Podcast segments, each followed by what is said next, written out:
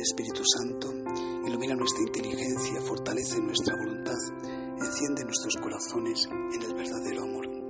Santa María, hija del Padre y Madre del Hijo, esposa del Espíritu Santo, danos el amor de Dios.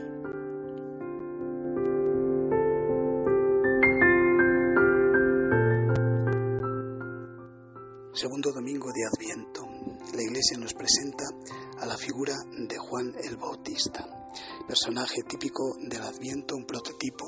El padre Morales le gustaba decir que Juan Bautista, que todo cristiano, todo bautizado en el mundo debería ser como Juan Bautista, alguien que prepara los caminos para que Dios pueda venir a los hombres, que pueda venir a la tierra.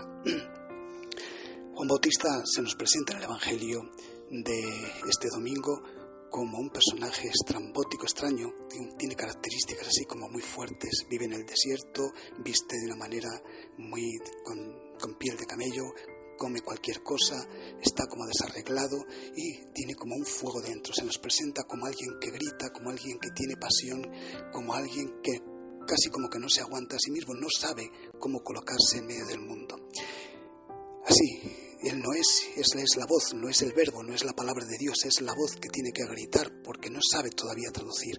El verbo es el que dirá qué es el amor de Dios, cómo es el Padre, cómo es el Hijo, cómo es el Espíritu Santo, cómo es el Evangelio. Él es el verbo, el que va a revelar, pero la voz no tiene así como mucho contenido. Simplemente preparen que va a venir. Él es la voz que va a venir el verbo, va a venir la palabra de Dios, la voluntad de Dios, lo que Dios quiere.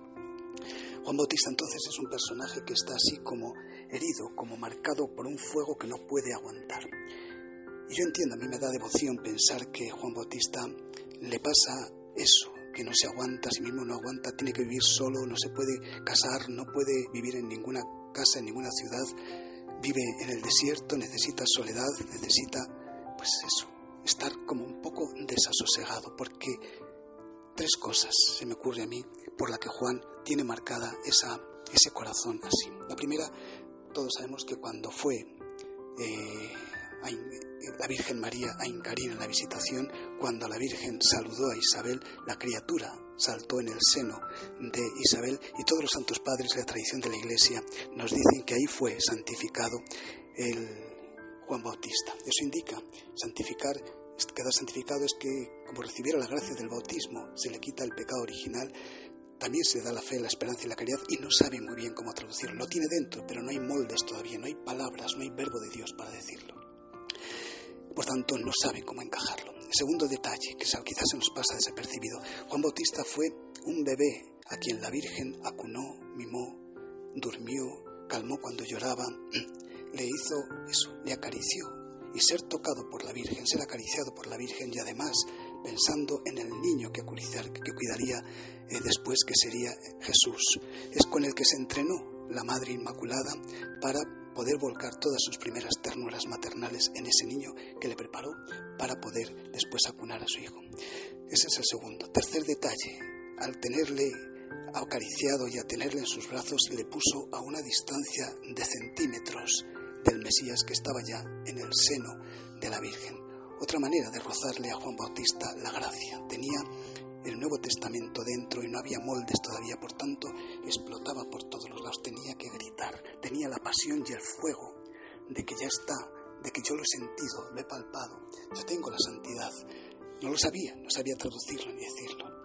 Bueno, tres detalles, fue santificado en el seno de su madre, la Virgen le acunó, le acarició, le besó, después le puso a unos milímetros y a unos centímetros de su regazo donde ya estaba el verbo de la vida, estaba el Mesías en el seno de la Inmaculada. Esta cercanía con el Mesías le hizo prenderse en fuego.